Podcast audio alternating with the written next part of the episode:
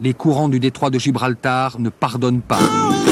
Les femmes victimes de violences conjugales qui hésitent souvent à se confier. Des dizaines de grandes villes du monde menacent d'être noyées.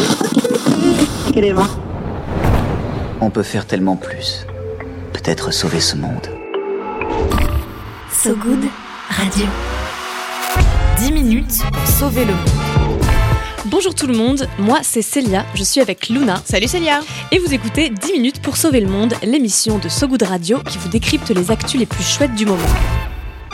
10 minutes, 10 minutes pour sauver le monde. So Good Radio. So Good Comment les associations françaises viennent d'obtenir une protection des dauphins sans précédent depuis 1945 Et oui, c'est historique. Depuis ce dimanche 21 janvier et pendant un mois, 450 bateaux de pêche ont interdiction de naviguer dans le golfe de Gascogne. Une décision rare prise par le gouvernement. Tu l'as dit Luna, c'est la première fois depuis 1945 qu'une telle décision vient protéger les dauphins.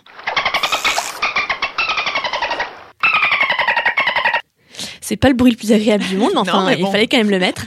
Une étude rendue publique aujourd'hui et menée par l'association Bloom, qui se bat pour la défense de l'océan, continue d'affirmer et de prouver que la surpêche est la principale source de destruction de la biodiversité marine. Les chiffres sont énormes. Environ 9000 dauphins par an sont accidentellement capturés dans les filets des bateaux français. Et puis l'année dernière, durant l'hiver 2022-2023, 1485 carcasses se sont échouées sur le littoral et jusqu'à 10 000 individus ont coulé au fond de l'océan selon les scientifiques. C'est pour cette raison que des associations se mobilisent. En mars dernier, après cet hiver meurtrier, le Conseil d'État avait demandé au gouvernement d'agir dans les six mois face à cette situation dramatique. Un arrêté avait alors été délivré en octobre 2023. Mais selon les associations, il n'était pas suffisant. Après, avec ce premier arrêté, seulement 10 bateaux auraient été interdits de navigation selon l'association de protection de la nature FNE, France Nature Environnement.